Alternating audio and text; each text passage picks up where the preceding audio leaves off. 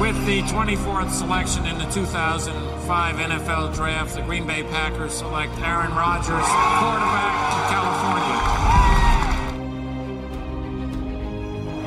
The final snap of Super Bowl 45. The Green Bay Packers have won the Super Bowl. The Lombardi Trophy is coming home. Hallo und herzlich willkommen, liebe Packers-Fans, zu einer neuen Folge des Packers Talk Germany, Folge 163. Heute mit mir Sebastian und mit dem Mailbag Man. Willkommen, Chris. Hallöchen. Ja, wie ihr schon an den äh, Titel gehört habt, wir haben heute ein Mailbag vorbereitet oder ihr habt uns die Fragen geschickt. Wir haben jetzt das Ganze ein bisschen durchgegangen eben im Vorgespräch. Ähm, weil die Zeit nach dem Draft und äh, ja, während die Minicamps laufen, ist immer ein bisschen ruhig. Ähm, Chris, aber trotzdem, wie waren deine ersten Eindrücke vom Minicamp? Man sieht ja immer wieder ein paar kleine Snippets, ein paar Videos.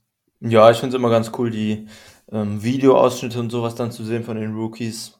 Das ist ja Rookie-Minicamp auch. Ähm, und die ganzen Spieler dann das erste Mal auch zusammen und in, in Packers Gear, in Packers Uniform zu sehen. Finde ich immer ganz schön, Schlüsse daraus zu ziehen. Äh, finde ich quasi unmöglich. Man kriegt ja nur diese zwei Minuten Schnipsel und ein paar ganz, ganz einzelne äh, Reports von den Beatwritern. Also keine Ahnung, Schlüsse weiß ich nicht, aber ich finde es immer an sich als Fan aus der Sicht und weniger als Analyst finde ich es immer ganz cool, die Videos dann nach dem Draft so unmittelbar auch schon zu bekommen. Ja, geht mir genauso. Ich denke, das darf man nicht überbewerten. Äh, das Einzige, wo ich es gleich wirklich werten würde, wenn man jetzt beispielsweise einen Receiver zieht und der selbst im Minicamp äh, 80% der Bälle fallen lässt, das wird mir jetzt nicht so gut gefallen, aber ansonsten hast du schon ja, den Nagel auf den Kopf getroffen. Das äh, muss man entspannt sehen. Man kriegt dann ein paar Infos, ein paar kurze Eindrücke. Man hat jemanden Packers Gear gesehen. Und das ist eigentlich schon dann die Sache, die das Ganze ein bisschen abrundet. Das Einzige, was man so ein bisschen am Ende rausziehen kann, ähm, wer sie im Minicamp vielleicht von den undrafted Free Agents so ein bisschen durchsetzt und halt eben ja, in weiteren Camps auftauchen kann. Da kann man so ein bisschen was ablesen, wer ja, ein bisschen unerwartet vielleicht den guten Eindruck gemacht hat. Ähm, wir wollen aber auch loslegen direkt mit dem Mailbag, weil wir haben ja wieder dank euch einige Fragen bekommen. Und wir fangen an mit der ersten Frage und die kommt von unserem Discord.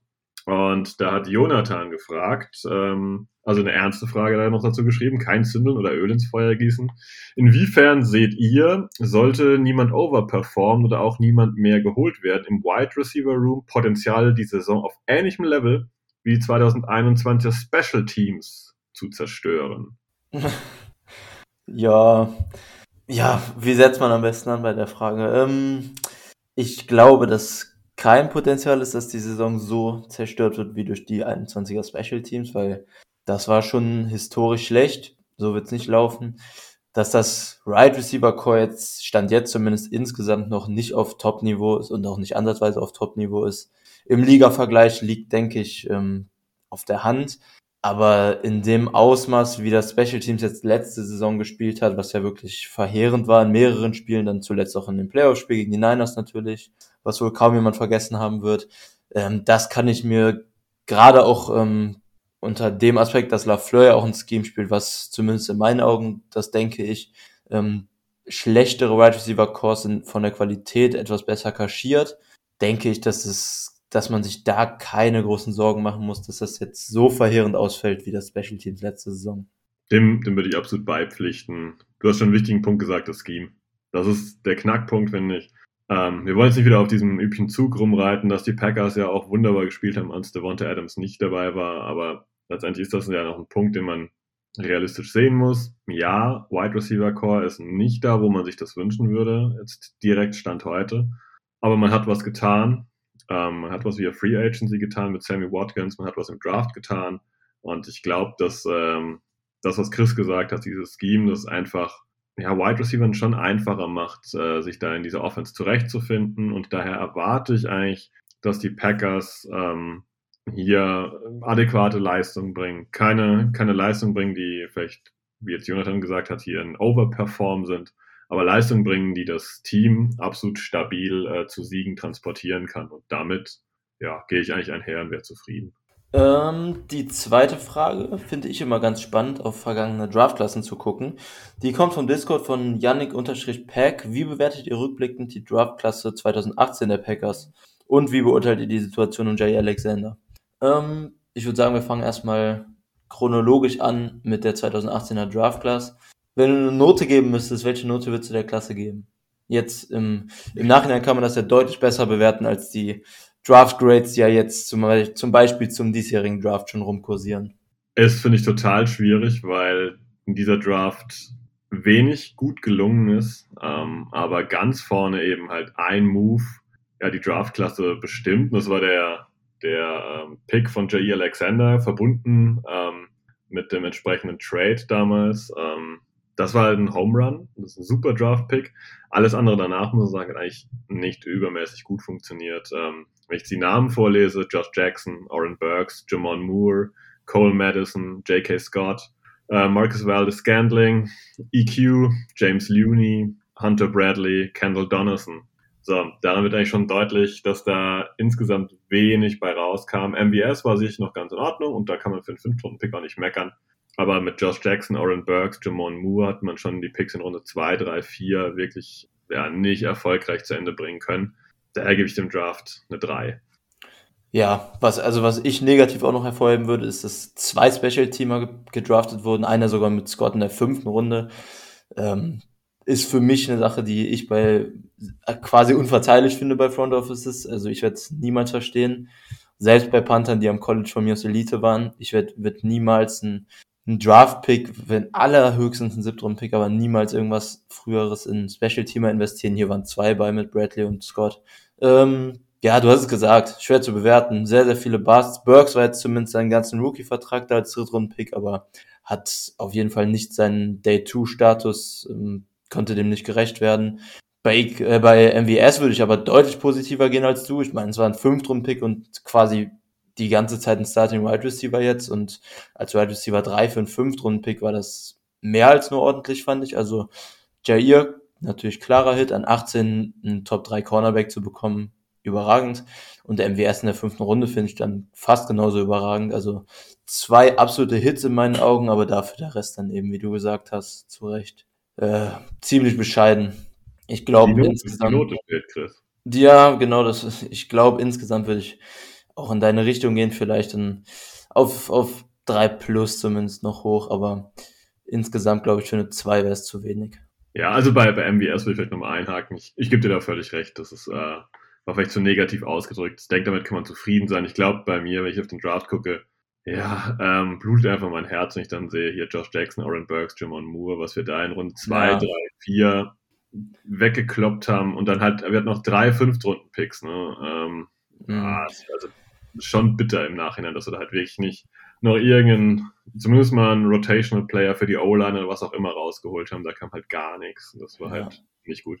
Ja, ich, mir fällt gerade auf, EQ hat ja zumindest auch seine vier Rookie-Jahre den Vertrag dann bei den Packers durchgespielt, weil ich eben nur, nur Burks erwähnt hatte. Aber bei Q war es natürlich dann viel von Verletzungen geplagt und der Impact war auch, wenn er nicht verletzt war, relativ überschaubar. Ja. Und Madison zum Beispiel dann als erstes Fünf-Runden-Pick ist ja dann auch früh retired, jetzt vor ein, zwei Jahren, ich weiß es gar nicht mehr genau. Ja, gibt, gibt definitiv bessere Draftklassen der Packers in der jüngeren Vergangenheit. Ja, absolut, absolut. Ja, ähm, wenn wir dabei sind bei Joey Alexander, können wir gleich mal zu einer spannenden Frage. Und die kam äh, via Instagram rein von Nils Hörsting, der die These aufstellt. Ja, Jay Alexander, wenn man ihn eigentlich verlängern wollen würde, ich, also ich, ich lese eine Frage nicht konkret vor, aber ich formuliere so um. Ähm, wenn man ihn jetzt verlängern wollen würde in dieser Offseason, hätte man eigentlich ein bisschen Captain mit frei machen können, auch ein Zeichen setzen können, hat man nicht getan. Ist das vielleicht ein Zeichen, dass Jay Alexander möglicherweise per Trade noch verfügbar ist, dass man sich hier noch einen echten Slot Nickel Corner holt?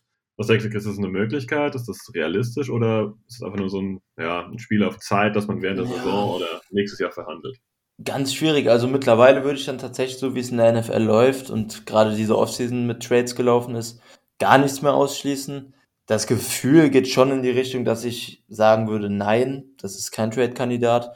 Aber ganz ehrlich, also mit Adams hat niemand gerechnet, mit, mit Hill sowieso auch niemand gerechnet mittlerweile, auch wenn es natürlich Wide Receiver war, eine andere Position, aber also es gehen halt Trades über die Bühne, mit denen man keineswegs mehr rechnet und ganz ausschließen kann man es nicht. Ich glaube aber, dass die Packers mit, mit Jair langfristiger planen, auch jetzt nach der Verletzung und auch wenn ich mir den Cornerback Room der Packers angucke, also es wird ja sowieso spannend, ob Jair dann jetzt Outside Corner bleibt oder in den Slot rückt, das wird sich ja dann zeigen, aber mit, wir haben es ja jetzt schon sehr oft gesagt, Stokes und Douglas sind für uns klare Outside Cornerbacks, also das wenig Versatility bei den beiden zumindest vorhanden im Gegensatz zu Jair.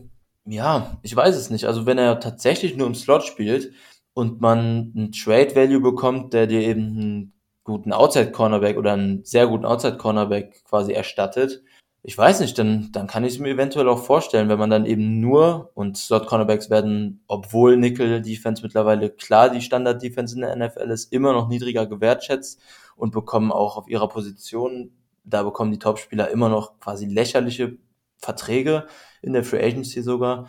Also ja, ich glaube, ich würde zusammenfassen, ganz ausschließen würde ich es nicht, aber ich kann es mir Stand jetzt nicht wirklich vorstellen, dass die Packers dann gerade in der All-In-Situation Jair auch noch traden. Und dann quasi den Top 3 Cornerback und Top 1 Wide Receiver in einer Offseason, die auf All-In ausgerechnet ist, wegtraden.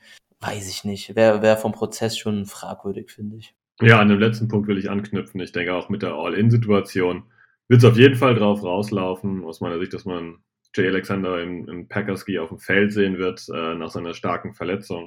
Aus seiner schweren, nicht starken, nach seiner schweren Verletzung. Und ähm, ich kann es mir nicht vorstellen, dass man in Off-Season tradet. Ähm, Chris hat aber wichtige Punkte erwähnt. Die Finanzen, ja, ähm, es gibt jetzt ja mittlerweile auch Cornerbacks, die halt nicht als klassischer Slot-Cornerback bezeichnet werden, wenn man Jalen Ramsey denkt, der ja in dieser berühmten Star-Rolle kreuz und quer übers Feld läuft, der wird dann halt doch wieder bezahlt wie ein Outside-Corner. Also ich denke, in diesen Fronten wird wahrscheinlich auch vielleicht bei äh, den Packers im Front Office und beim Agent von Jair Alexander ein bisschen gearbeitet. Wie, in welcher Rolle sieht man ihn? Wie wird er da entsprechend bezahlt, äh, wertgeschätzt und so weiter? Wie ist das mit der Verletzung? Ähm, wie wird die da eingerechnet? Ich denke, das wird den ganzen Prozess ein bisschen verlangsamen weil natürlich die Packers ganz gerne wissen wollen würden, ist er wieder fit, ist er so gut wie vorher. Das wollte, möchte natürlich auch dann der ähm, Agent wissen, der natürlich dann auch sagt, ja, wenn er fit ist und wenn er Top-Leistung bringt, dann kriegen wir auch entsprechendes Gehalt. Ich denke, da ist auch so ein ja, kleines äh, Waiting-Game ja, einfach vorhanden und ähm, ich glaube, es wird noch ein bisschen Zeit ja, äh, brauchen, bis wir da garantiert Neuigkeiten haben. Ich glaube an keinen Trade, sage ich ganz deutlich. An die Frage können wir vielleicht ein bisschen direkt anknüpfen, denn Felix VR90 hat bei Instagram gefragt, ähm, was wir denken, was der Plan für Slot Nickel Corner ist.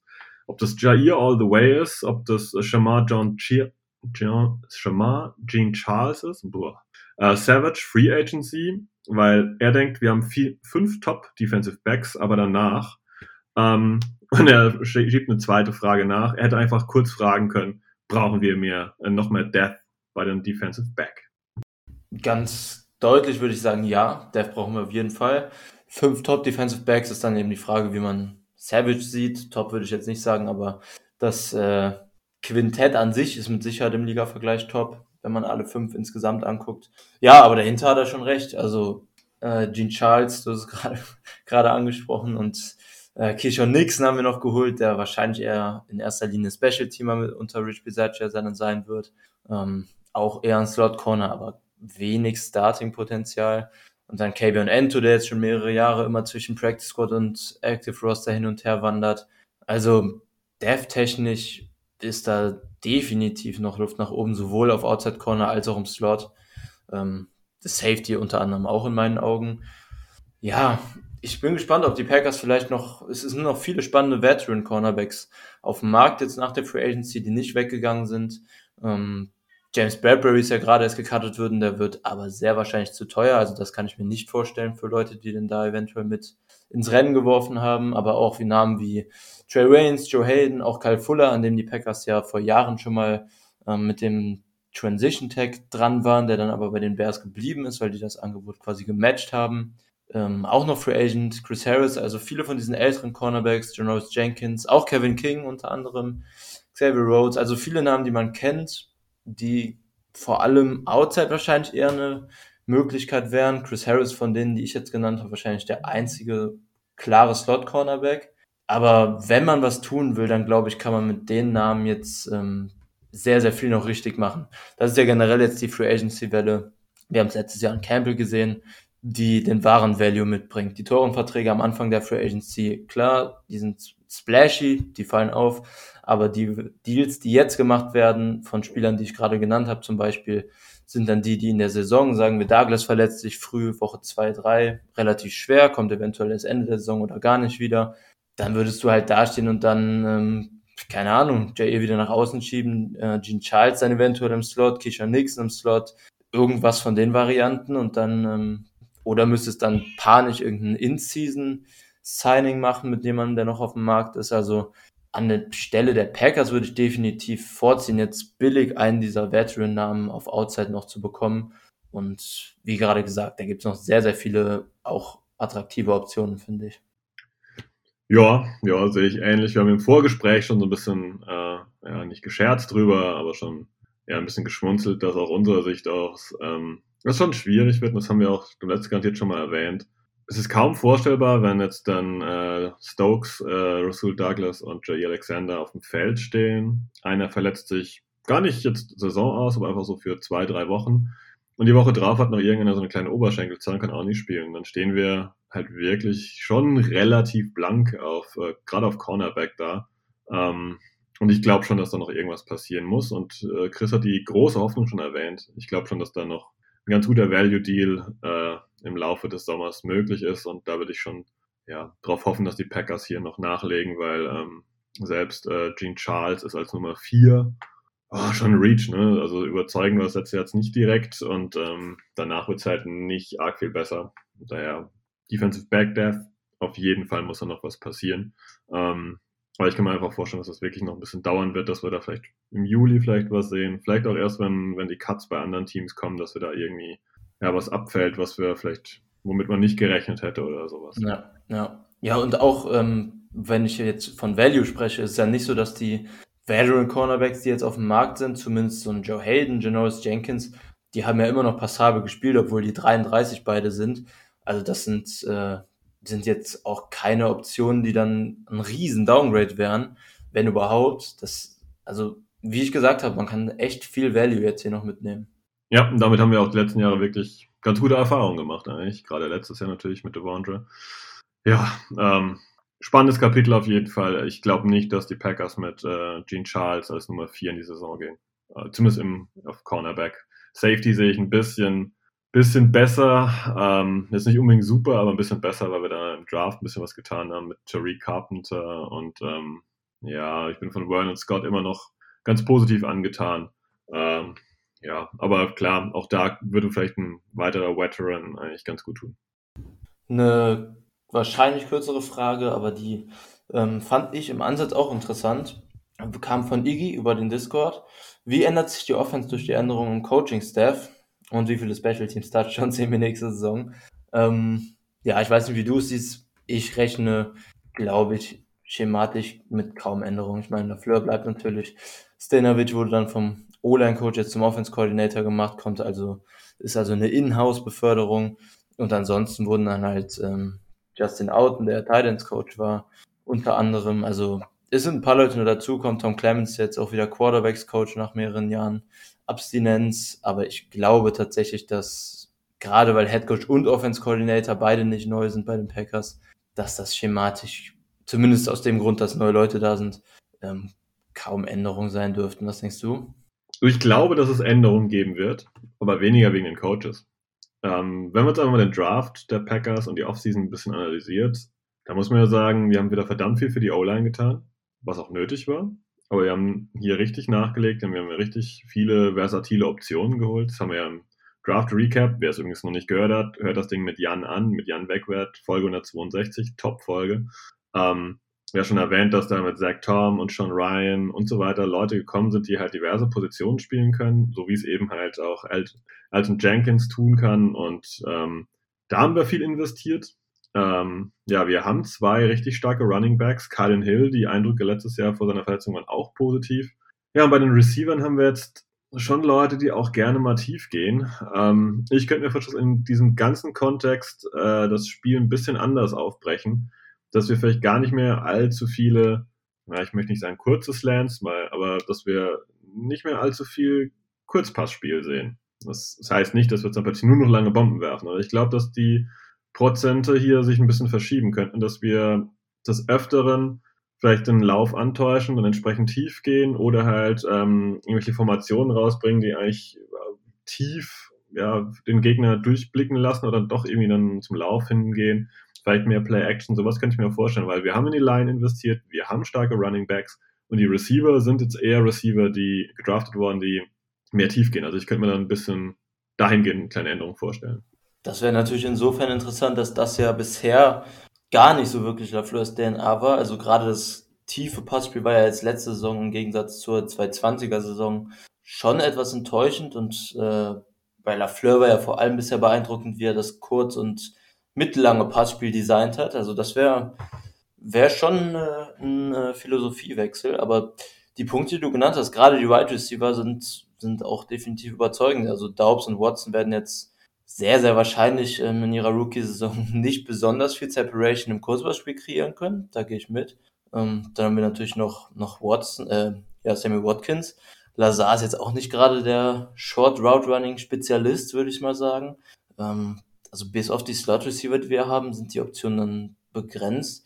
Ja, also ich bin sehr, sehr gespannt. Vielleicht sieht man in der Preseason schon einen Teil davon, falls es so einen schematischen Wechsel geben wird das mit der O-Line, da wurde natürlich dann nach dem Dylan-Pick dann vor zwei Jahren auch schon drüber gesprochen. Ja, da wurde ja schon kritisiert, dass Lafleur auch im Deguara ja auch dann zu einer run-heavieren Offense wechseln will. Das war dann zum Glück in meinen Augen nicht der Fall. Aber mal sehen. Wir werden es wir werden's vielleicht in der Preseason schon sehen und spätestens dann Anfang der Regular Season. Ich bin sehr, sehr gespannt glaube, da sind wir alle. Äh, gespannt sind wir garantiert auch, welche Wide Receiver am Ende im 53er Roster stehen. Und die Frage kam von Robin Rote unterstrich ähm, bei Instagram rein. Welche sehen man, Chris? Sieben darfst du maximal auswählen. Ja, mehr hätte ich auch auf keinen Fall genommen. Also ich denke mal, sicher mitnehmen kann man schon mal Lazar, Watson, Daubs und Watkins. Cobb auch, denke ich, aber da bin ich mir nicht so sicher wie bei den ersten vier. Dann haben wir die fünf schon mal. Amari Rogers war ein Drittrunden-Pick. Ich glaube nicht, dass Rogers jetzt in seiner zweiten Saison gecuttet wird, auch wenn es bisher ziemlich bescheiden war. Damit sind wir schon bei sechs. Und das könnte fast schon dann fürs Active Roster, fürs 53er die Grenze sein. Also von Winfrey war man ja letztes Jahr in der, im Camp ziemlich begeistert. Da hat man halt leider in den Spielen wenig von gesehen. Ähm, Malik Taylor ist jetzt auch schon einige Jahre dabei, war auch schon im Active Roster immer wieder drin. Ja, ich glaube, ich würde mit den ersten sechs, die ich genannt habe, tatsächlich auch gehen. Ich glaube, dass Taylor und Winfrey dann das Active Roster nicht schaffen. Vielleicht gibt, kommt dann ein siebter mit, vielleicht überrascht auch Samori Toure, aber es war halt auch ein Siebtrunden-Pick, also dass der nicht ins Active Roster kommt, da ist die Wahrscheinlichkeit schon ja, vergleichsweise hoch, auch wenn ich grundsätzlich ein Fan davon bin, die Draft-Picks zumindest erstmal mitzunehmen, aber wie gesagt, Siebtrunden-Pick, da kann man ein Auge zudrücken und auch erstmal ins Practice Squad wahrscheinlich. Ja, dann haben wir noch Rico Gifford, Chris Blair, Danny Davis. Wobei Chris Blair wurde ja gestern dann schon ähm, gecuttet, weil wir Wolf, den Thailand, geholt haben. Das heißt, der ist gar nicht mehr da. Ja, nee, wenn ich mich jetzt festlegen würde, dann würde ich mit den sechs Lazar, Watson, Watkins, Daubs, Rogers und Cobb gehen. Dann würde ich auch nur mit sechs Wide Receivers gehen. Ich gehe auch mit sechs, aber für mich fällt ein anderer raus.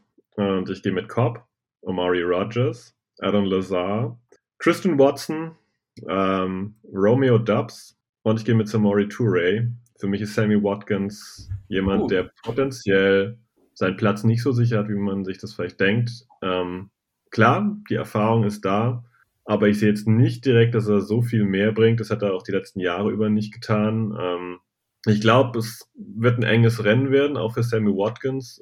Ich sehe ihn jetzt nicht schwach und auf jeden Fall wieder gecuttet und so, aber ähm, so ganz zementiert sehe ich ihn nicht, eben weil wir drei äh, Wide Receiver im Draft geholt haben, eben dann nicht nur einen. Und ähm, hätten wir einen mhm. nur geholt, plus Sammy Watkins, wäre die Nummer, glaube ich, total easy und total klar.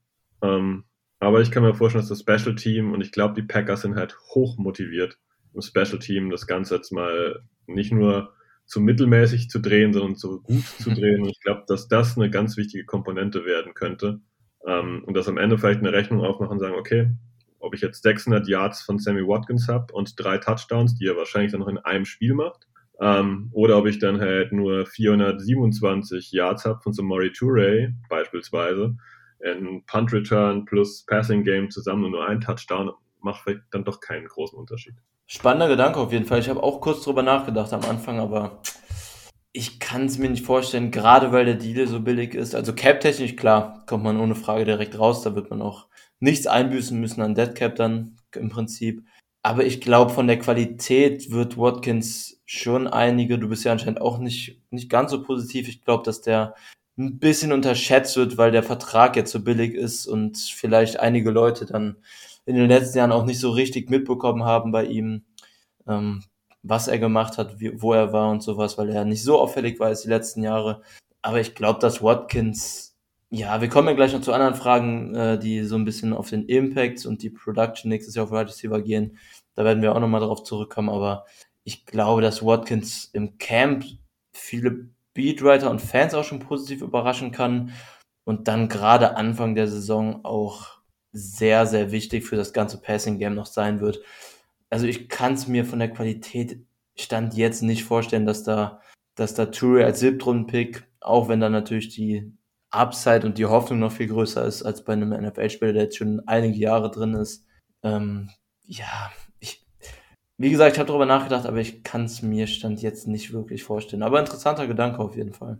Ich führe mal den Gedanken noch einen Punkt aus. Ähm, was mich bei Sammy Watkins die Jahre einfach immer gestört hat, ist, der wie eine Ketchup-Flasche ist. Äh, klopfst du zehnmal drauf, da kommt nichts raus und dann kommt halt wieder ein, zwei Spiele, wo er wirklich super performt.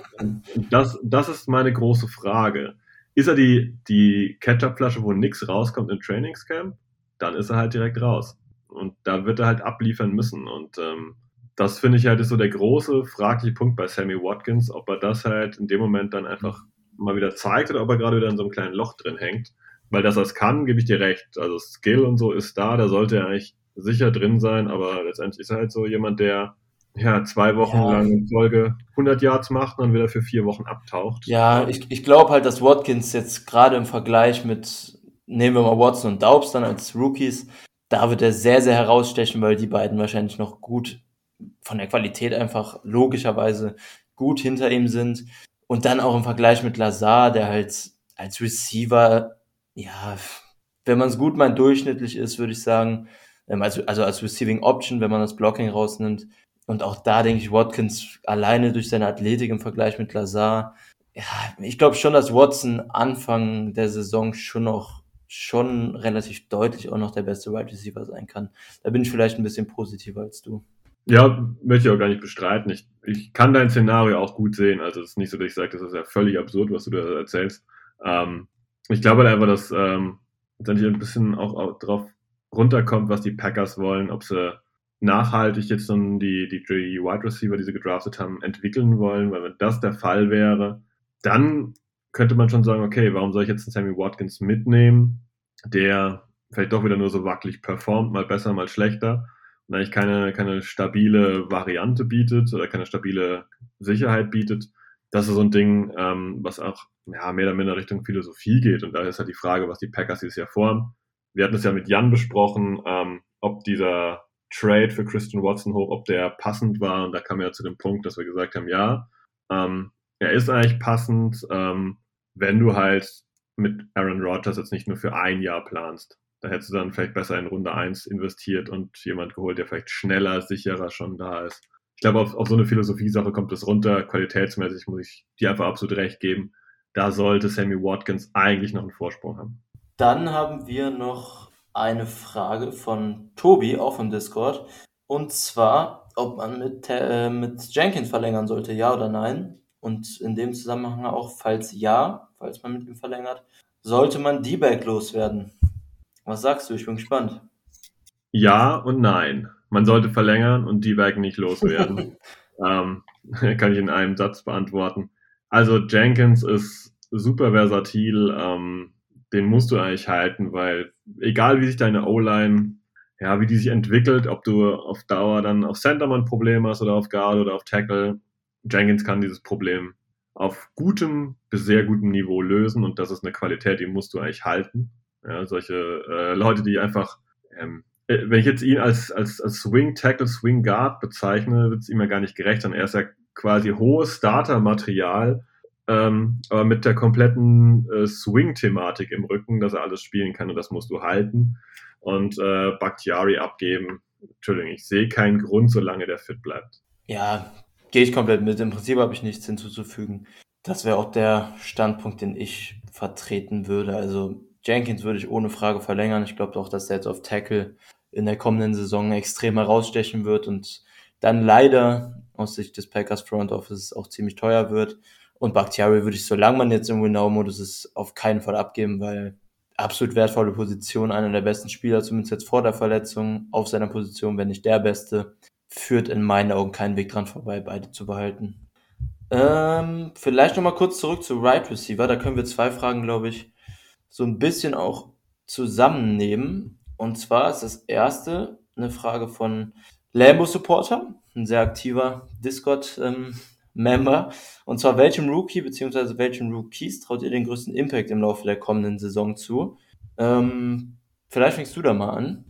Ja, das ist eine super schwere Frage, finde ich, weil es kaum abzuschätzen. Ähm, Christian Watson, Devonta Wyatt, Quay Walker, ich glaube, dass Quay Walker direkt den wenigsten Impact hat, einfach weil er mit Devontre Campbell eine Granate vor sich sitzen hat, der richtig gut in dem äh, Scheme von Joe Barry abgeliefert hat, das hoffentlich weiterhin tun wird.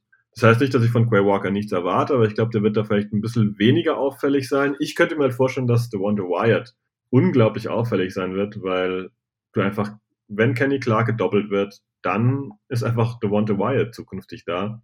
Und ich glaube, dass der vielleicht wesentlich positivere Zahlen abliefert, als äh, wir das uns vielleicht im Moment ja, vorstellen können. Äh, Träume möchte ich gar nicht sagen, weil ich glaube, Träume haben wir alle, die wunderbare Zahlen dann offerieren.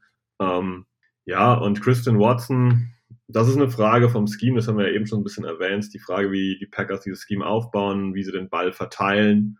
Ich glaube, dass wir dann da, ähm, ja, das kaum sagen können. Daher sage ich einfach mal, Devonta Wyatt ist der, der ja, den größten Impact hat, der vielleicht am meisten direkt auffällig ist. Wobei man einfach sagen muss, Wide Receiver werden im Offensive Game natürlich auch immer irgendwie, ja, offensichtlich sein, da sein, präsent sein.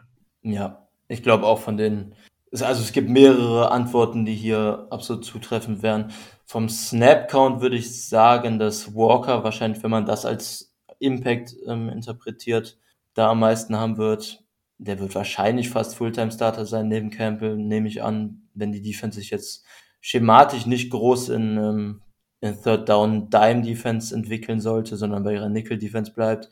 Ähm, Wyatt wäre tatsächlich auch meine Antwort gewesen. Ich glaube, wenn ich einen wählen müsste, wenn wir jetzt ein Jahr vorausschauen und dann eine Folge aufnehmen würden, in der wir die Draft Class nach einer Saison, nach ihrer Rookie-Saison bewerten würden und dann sagen müssten, wer war das, der, der beste Pick der Packers jetzt nach einem Jahr Bewertungsraum. Glaube ich, würde ich auch mit Wild gehen, so wie du. Ähm, ja, und bei Daubs und Watson kann ich mir vorstellen, dass das in der Rookie-Saison noch ähnlich viel Impact sein wird. Die werden beide immer wieder ihre Rolle bekommen, werden beide nicht ansatzweise Wide Receiver 1 Zahlen auflegen, das kann ich mir nicht vorstellen. Aber die werden beide immer wieder gerade tief Pässe fangen können, werden Outsides mit auf dem Vertical Route Tree zumindest durch Curls, durch tiefere Outs immer wieder Pässe fangen können. Gerade bei Rogers die Teile des Feldes ja auch sehr, sehr gerne bedient. Aber vom reinen Impact und von der On-Field-Leistung würde ich mit Wyatt gehen. Ein Kandidat, den man, finde ich zumindest, weil ich das auch sehr, sehr gerne mochte, dass die Packers den geholt haben, erwähnen kann, ist Zach Tom. Ich glaube auch, dass der schneller Fuß fassen kann als Sean Ryan, auch wenn er eine Runde später gedraftet wurde. Ähm, gerade weil Tom, denke ich, auch fast alle Positionen, vielleicht sogar Center, aber ich denke, Guard und Tackle auf jeden Fall ähm, in der O-Line bedienen kann und eventuell auch wird in seinem Rookie-Jahr. Ich glaube, dass man da schon auch, in der O-Line verletzt sich halt auch einfach immer jemand, also die bleibt einfach nie fit. Und ich kann mir vorstellen, dass Tom dann als erster Swing-O-Liner sozusagen ähm, schon relativ viel Impact haben kann jetzt in der Rookie-Saison. Ja, fairer Take auf jeden Fall. Ähm, kann ich mir auch gut vorstellen. Wir switchen mal zu einer anderen Frage, wofür Chris vielleicht jetzt eine halbe Stunde einen Monolog braucht, aber ich glaube, wir werden sie wahrscheinlich gar nicht beantworten können. Und zwar via Instagram wurde von, um Gottes Willen, NKLSXKNDLR, äh, was auch immer, ähm, Entschuldigung, äh, gefragt ähm, nach unserem 53-Mann-Roster-Prediction. Und ähm, ja, Chris, was denkst du? 53 Leute? Leg los. Uli, willst du das jetzt wirklich durchgehen? Nein, nein, ich glaube nicht. Wir haben das im Vorgespräch kurz angesprochen. Aus unserer Sicht kaum zu managen. Ne? Ja, also das ist an sich eine geile Frage, die auch Spaß macht und ähm, eine spannende Frage. Aber ich glaube, die können wir so ein bisschen später in die Offseason verlegen. Da werden jetzt immer noch einzelne Moves kommen. Gerade wenn dann jetzt noch, wie wir es eben gesagt haben, auf Right Receiver, auf Cornerback, in der Secondary insgesamt, können definitiv, also besteht definitiv die Chance, dass die Packers dann noch irgendwas tun. Ich glaube, die Frage legen wir so ein bisschen zwei Monate ungefähr in die Zukunft. Dann kommen wir definitiv nochmal drauf zurück, aber Stand jetzt, glaube ich, macht das noch nicht so viel Sinn, die schon zu beantworten, oder? Ja, gehe ich, geh ich voll mit. Du hast ja vorhin schon erwähnt, ähm, Eli Wolf, den Thailand, haben wir gerade gestern äh, geholt. Chris Blair, der Wide Receiver, wurde gecuttet. Da wird noch einiges ähm, passieren. Und da jetzt eine wirkliche Prediction abzugeben, das Roster ist einfach noch viel zu unstet, um da was Konkretes dazu zu sagen. Ähm, ja, aber wir können vielleicht noch ein bisschen was äh, bei den Wide Receivers sagen. Und zwar Svente94 hat gefragt, welcher Packers Wide Receiver wird eurer Meinung nach der beste sein in der kommenden Saison? Wer wird sich am meisten zeigen, Chris? Der Beste, das ist jetzt natürlich die Frage, ob wir, ob wir das messen an puren Stats, an Total Stats oder an tatsächlicher Leistung in unseren Augen dann. Wobei ich glaube, dass ich die Frage mit demselben Wide Receiver, egal wie wir es, wie wir es ähm, trennen würden, beantworte.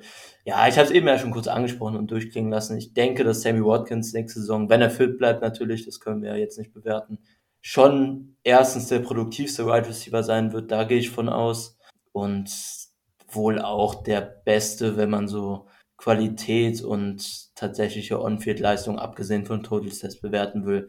Wir haben es ja eben schon ausgeführt. Wir haben halt zwei Rookies mit Watson und Daubs, die dann viel spielen. Wir haben natürlich im Slot Cobb, der, ja, der mit Sicherheit auch stat-technisch, gerade weil Rogers mit ihm ja sehr, sehr vertraut ist, ähm, schon auch gute Stats auflegen wird. Aber von Cobb an sich bin ich jetzt an, in dem Part, wo er jetzt in seiner Karriere angekommen ist, ja, es ist kein Game-Changing-Player mehr, ich sag's mal nett. Ähm, und dann haben wir halt noch Lazar, habe ich eben auch schon angesprochen. Als Receiver an sich limitiert, ganz einfach. Und Watkins sollte dann, wenn jetzt keiner mehr dazukommt, natürlich schon der beste und auch der produktivste, denke ich, sein. Was denkst du?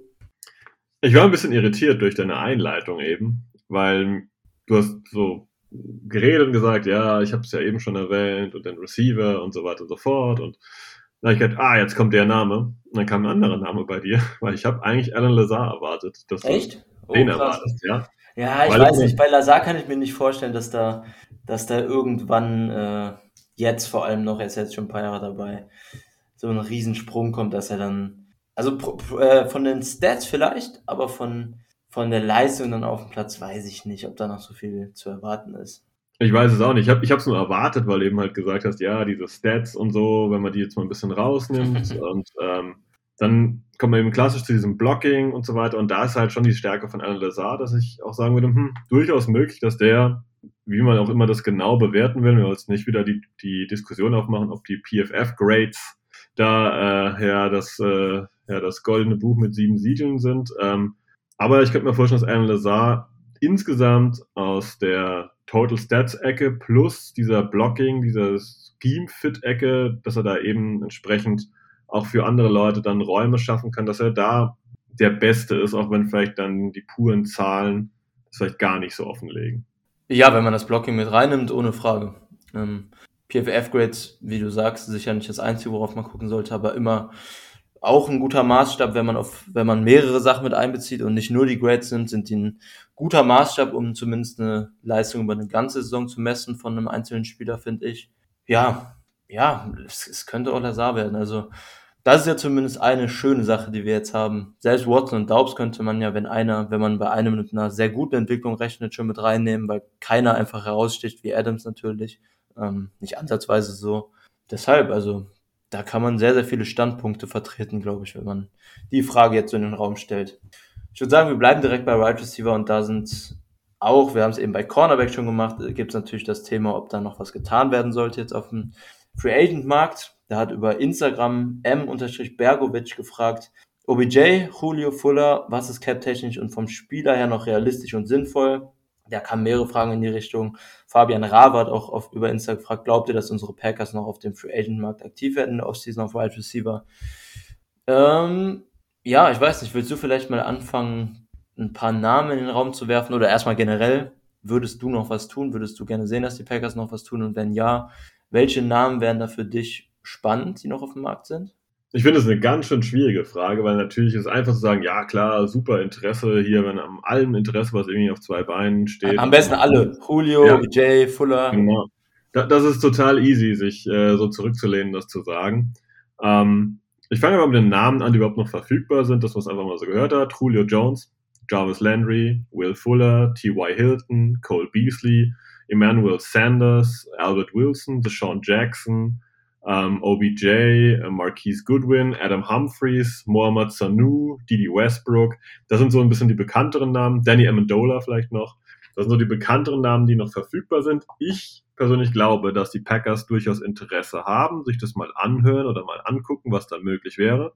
Da muss aber halt auch dann die ganze Sache ein bisschen zusammenpassen, weil ich glaube, dass die Packers sich jetzt grundsätzlich darauf eingestellt haben, dass die das Wide Receiver Core ähm, ja, Spielzügen angepasst wird. Dass es nicht mehr dieses System gibt, die zwei Wide Receiver sind immer auf dem Feld und der Rest ist auf der Bank. Und ich glaube, dass wir aus diesen ja, fünf bis sechs, die da die Hauptrollen übernehmen, dass wir da eine ziemlich große Rotation teilweise sehen könnten. Und dass wir jetzt niemand holen wollen, der das, was sie jetzt die letzten Wochen so angedacht haben, angeplant haben, völlig auseinander nimmt. Und ich glaube auch, dass es durch den Draft, das haben wir mit Jan letzte Woche analysiert, ähm, einen ganz klaren Systemfit vorgeben für Receiver, die sie gerne hätten. Ja, dass man eben gewisse Spielzüge mitmachen kann. Ich, deswegen scheiden für mich gewisse Leute ein bisschen aus. Ich weiß, ich glaube, ich wiederhole mich da, aber ich könnte mir vorstellen, dass man mit Will Fuller vielleicht nochmal, ja, gucken wollen würde, ob der nicht so eine erfahrene Waffe nochmal wäre, um eben dieses tiefe Passspiel, ja, nicht zu re revitalisieren, aber ähm, ja, zu kultivieren. Mhm. Äh, ja, schade, dass du ihn jetzt genannt hast. Fuller wäre auch meine Hauptoption gewesen. Ich mag ihn einfach und glaube, dass der unfassbar billig jetzt zu haben wäre, nachdem der jetzt ja bei den Dolphins quasi auch die komplette Saison verpasst hat. Ja, du, hast die Namen, du bist die Namen ja eben durchgegangen. Es gibt einige interessante Slot-Optionen, ähm, die für die Packers wahrscheinlich mit Cobb und Amari Rogers dahinter und auch Lazar, der ja immer wieder mal in den Slot geht, wahrscheinlich nicht so interessant sind. Und ja, ich meine, wenn man sich die Outside Wide Receiver Option anguckt, Julio ist schon ziemlich deutlich der Beste, auch wenn die letzte Saison bei den Titans jetzt einigermaßen enttäuschend war. Aber ich denke, dass man davon von ihm noch deutlich am meisten erwarten kann. Wenn ich meinen aussuchen darf, würde ich auch ihn ganz klar nehmen. Also das fände ich extrem geil, wenn der jetzt noch kommen würde. Alleine, weil er, sagt man immer so schön, aber es ist tatsächlich dann auch so als Mentor, gerade für die Rookie Wide Receiver schon noch eine große Rolle spielen kann. Und ich denke, es gibt wenig erfahrene Wide Receiver, von denen man mehr lernen kann, jetzt die noch auf dem Markt zu haben sind. Ja, ich weiß nicht. Also viele Slot-Optionen, die wahrscheinlich nicht so interessant sind. Ansonsten T.Y. Hilton, Will Fuller und Julio Jones wahrscheinlich. Emmanuel Sanders vielleicht noch, hast du ja auch gesagt. Die Optionen, die dann in der Qualität schon noch deutlich interessanter wären. Ähm, und dann wohl auch ein Upgrade über die jetzigen Optionen wären, eventuell auch über Watkins, je nachdem, wie gut man ihn sieht. Ja, Fuller wollte ich auch letzte Offseason schon sehr, sehr gerne haben, hat nicht funktioniert. Fände ich sehr cool, wenn das klappt. Und wie gesagt, auch mit Julio könnte ich sehr, sehr gut leben. Fände ich auch unter sämtlichen Angesichtspunkten jetzt sowohl vom, vom Mentor sein für die jungen Wide Receiver als auch dann die Production auf dem Feld, auch wenn er man nicht damit rechnen kann, dass er die Saison durchspielt, aber das wären auf jeden Fall die zwei, mit denen ich sehr, sehr glücklich wäre, wenn da jetzt noch was kommen würde. Aber wie du es gesagt hast, jeder will jetzt im Prinzip alle Right Receiver, die noch so rumrennen und äh, ja, OBJ ist ja theoretisch auch noch eine Option. Ja, mal sehen, was es dann am Ende wird und ob es was wird, aber selbst wenn die Packers so in die Saison gehen, wie es jetzt ist, bin ich definitiv auch zufrieden und würde dann nicht meckern. Trotzdem wäre es natürlich schön, wenn da jetzt noch ein weiterer Right Receiver zukommt, klar. Ja, genau. Competition belebt ja das Geschäft und äh, wenn jetzt ein Wide Receiver kommt und äh, er, ist vielleicht, er heißt vielleicht nicht OBJ, dann ist das auch ein Themenbereich, irgendwie Competition ein bisschen da noch reinzubringen, dass sich halt auch niemand wirklich sicher fühlen kann. Das tut ja so eine Leistungsspanne immer ganz gut. Aber alle, die kämen, hätten irgendwie ihr kleines Päckchen mitzutragen. Bei Will Fuller ist es eine Verletzung, bei OBJ ist es eine Verletzung, bei äh, Cole Beasley, naja, ähm, das sind vielleicht ein paar andere lustige Gründe. Ich glaube, da habt ihr einiges mitbekommen. Ähm, äh, bei T.Y. Hilton geht die Kurve, Leistungskurve seit Jahren deutlich nach unten. Jarvis Landry, Slot Receiver, hm, eher auszuschließen. Ich meine, es gibt halt auch Gründe, warum die jetzt immer noch auf ja. dem Markt sind. Ne? Also, genau. Ne? Also daher äh, darf jetzt niemand erwarten, dass nur weil Julio Jones hinten draufsteht, dass wir den Julio Jones von 2016, 2017 hier kriegen. Nee, klar. Alle haben irgendwie ihr kleines Päckchen mitzutragen. Alle wären aber, die wir jetzt mal so vorgelesen haben, wären vielleicht noch jemand, der, äh, wären Spieler, die Competition reinbringen, die nochmal ähm, ja, einen Reiz setzen können, ja, die aber auch am Ende überzeugen müssen, um im Roster zu stehen. Und ähm, daher sage ich mal, die Packers sollten Interesse haben, sollten sich das anschauen, angucken alles weitere muss man dann in den Camps sehen und ich finde, da sollte es wenig nach Namen gehen, sondern nach Leistung. I agree. Hast du noch eine Frage, die du auf dem Schirm hast? Ähm, lass mich gerade mal ganz kurz checken. Ich hatte noch eine. Ah ja, genau. Die ist wieder für dich, Chris. Die kriegst die guten Fragen ab. Flighty87. Wann geht die Packers Germany Podcast Crew auf Deutschland Tour? ja, gut. Da haben wir eben schon drüber gelacht. Äh, ja, ich meine, wir haben jetzt, ja, ich weiß nicht, was ich sagen soll. Keine Ahnung, wir, wir geben unser Bestes. Ähm, müssen dann natürlich noch, noch irgendwie einen Tourbus oder sowas organisieren. Wenn ihr da irgendwelche Kontakte habt, gerne bei uns melden. Dann müssen wir dann natürlich auch noch entsprechend designen von außen dann, damit das auch gebührend dann ähm, auf die Tour gehen kann. Ja, und dann mal gucken, welche Stadien wir so voll kriegen. Das müssen wir dann auch noch schauen. Hast du eine Idee, Sebastian, vielleicht, so was, was für Stadien da so in Betracht kommen könnten? Direkt nicht, aber ähm, ich bin ja im Dauerkarten-Merchandise ein bisschen beschäftigt, dass äh, Leute uns auch jede Woche in Stadien angucken oder anhören können. Nee, aber lustige Frage auf jeden Fall. Ähm, freut uns so, ein, so ein Feedback und bringt auch was ein zum Grinsen. Ja. Ähm, dass es scheinbar gut ankommt, was wir hier tun. Und äh, ich glaube, für, für ein Stadion sind wir da noch nicht gemacht. Äh, ich glaube, das passt so, wie wir es machen. Ähm, eine Frage kam auf jeden Fall noch rein, die wir thematisieren sollten. Und zwar Sebastian-Bader hat gefragt, eventuell ein bisschen was zum Fanclub-Treffen in Frankfurt sollten wir erzählen. Und da will ich aber nochmal die Key Facts raushauen. Lasst mich mal nachlesen, dass ich nichts Falsches sage. Und zwar, es geht um ein Treffen beim EFL-Spiel Rheinfire ähm, bei der Frankfurt Galaxy. Datum ist der 5. Juni. Ort, wo gespielt wird, ist die PSD Bank Arena in Frankfurt am Main. Die Tickets sollte man selbst organisieren, aber ähm, die Packers-Leute treffen sich hauptsächlich in Block D, alternativ Block E. Und der Treffpunkt vor Ort ist das Packers-Mobil von Matze, von dem ähm, Kassenwart von, ja, vom Packers Germany Verein. Und der wird da entsprechend ja, da sein, den werdet ihr auf dem Parkplatz da finden. Und Anreise geht wohl am besten mit der U7 bis zur Haltestelle Johanna Teschplatz. Und ähm, ja, ich glaube, das Packers Mobil von Matze habt ihr garantiert schon mal gesehen.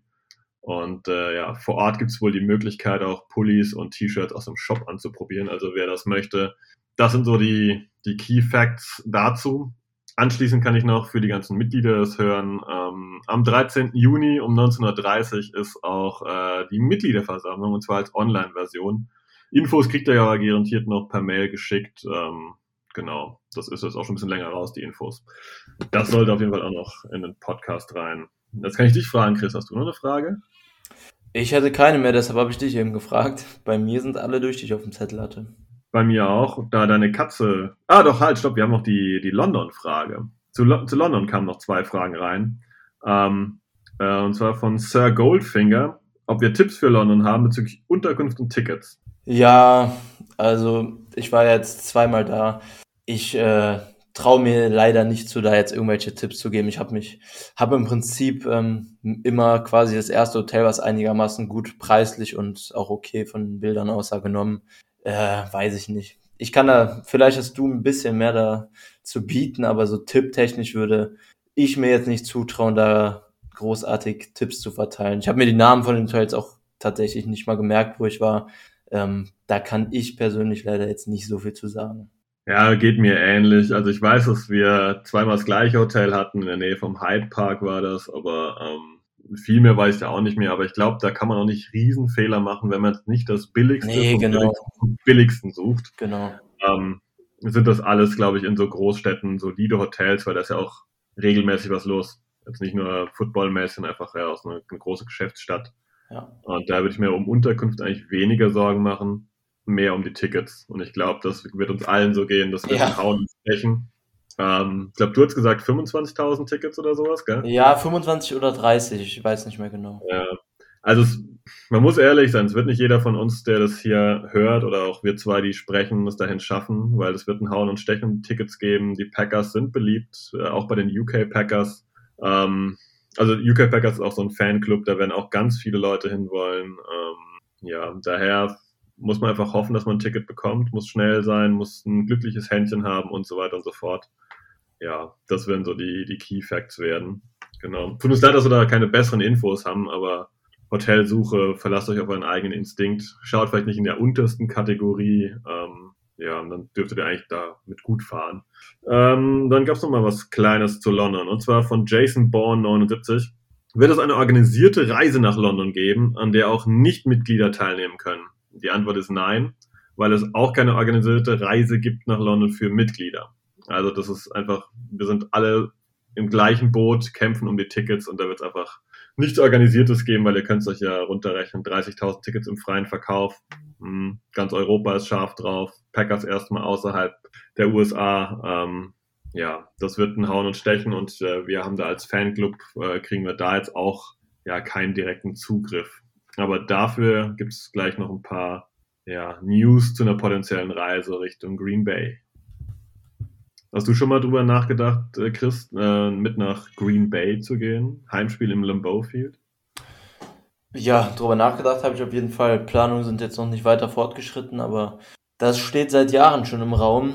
Genaueres habe ich, wie gesagt, noch nicht ähm, in Angriff genommen, aber früher oder später wird das auf jeden Fall passieren. Du? Ja, für mich ist es berufsbedingt ein bisschen äh, schwierig, das äh, mhm. zu bewerkstelligen. Ist nahezu unmöglich, würde ich sagen. Ähm, ja, daher würde ich sagen, fällt das für mich raus. Da kann ich auf jeden Fall spoilern, dass äh, der Vorstand von Packers Germany e.V. dran ist, ja, sich ein bisschen an die UK Packers, äh, nicht dran zu hängen, aber ähm, ist mit denen im Gespräch, weil die schon regelmäßig rübergeflogen sind, auch entsprechende Kontakte haben und da dann ja, ich sag mal, auch die Tour mitkriegen im Stadion und so weiter und so fort. Und da sind die ersten Kontakte geknüpft, dass man da, ja, sich ein bisschen anhängt und sagt, okay, wir müssen nur nach London kommen und dann geht's quasi zusammen ab in den Flieger und dann macht man die entsprechende Tour vor Ort. Wenn es da Konkretes gibt, dann findet ihr das garantiert auf der Homepage, findet ihr das garantiert auf dem Discord, Twitter, Instagram oder hier bei uns im Podcast. Ganz genau. So, lange geredet. Ähm, ja, ich glaube, wir sind einfach am Ende der Folge, muss man sagen. Wir können ein bisschen spoilern, dass wir uns demnächst nochmal ein bisschen mit der O-Line beschäftigen. Da haben wir Christian Schimmel demnächst zu Gast. Das hat diese Woche bei uns aber nicht geklappt. Wir hatten dann für die Woche schon geplant. Aber Chris und ich hatten nicht ganz so passend Zeit, wie es bei Christian auch gepasst hätte. Und da werden wir gerade nochmal zu einem Liebling garantiert kommen, zu Zach Tom, den Chris ja besonders mag. Ja, unter anderem. Packers haben ja jetzt wieder dreifach in der O-Line nachgelegt im Draft. Das heißt, da gibt es einiges zu besprechen. Und grundsätzlich glaube ich, dass die Packers auch ein Team sind, bei denen es sich ähm, lohnt, mal detaillierter über die O-Line zu reden. Also ich bin sehr, sehr gespannt auf die Folge. Mal ein neuer Gast, eine Stimme, die ihr noch nicht so kennt. Ähm, freut euch drauf. Ich glaube, das wird eine sehr, sehr, vor allem informative Folge. Absolut. Muss man sagen, Christian Schimmel ist ein, durchaus ein Experte für die O-Line. Und es ist ja doch immer verwunderlich, wenn man rückblickend sieht, was die Packers dann doch für Leute später aus dem Draft rausziehen. Ähm, die in der O-Line eine gute Rolle spielen. Ähm, Elton Jenkins hatte damals auch niemand so direkt in Runde 2 auf dem Schirm und damit haben sie auch einen guten Griff gemacht. Bakhtiari war, glaube ich, ein Viertrunden-Pick. Ich glaube, es wird spannend, mal über die, die O-Line-Performance der Packers die letzten Jahre zu reden. Aber mit reden sind wir, glaube ich, durch für heute. Ich hoffe, ihr hattet Spaß. Äh, ich hoffe, wir haben alle Fragen, die eingeschickt wurden, irgendwie zusammenpacken können teilweise. Und wir sagen einfach nur, ich bin raus mit einem Go Pack Go. Go Pack Go.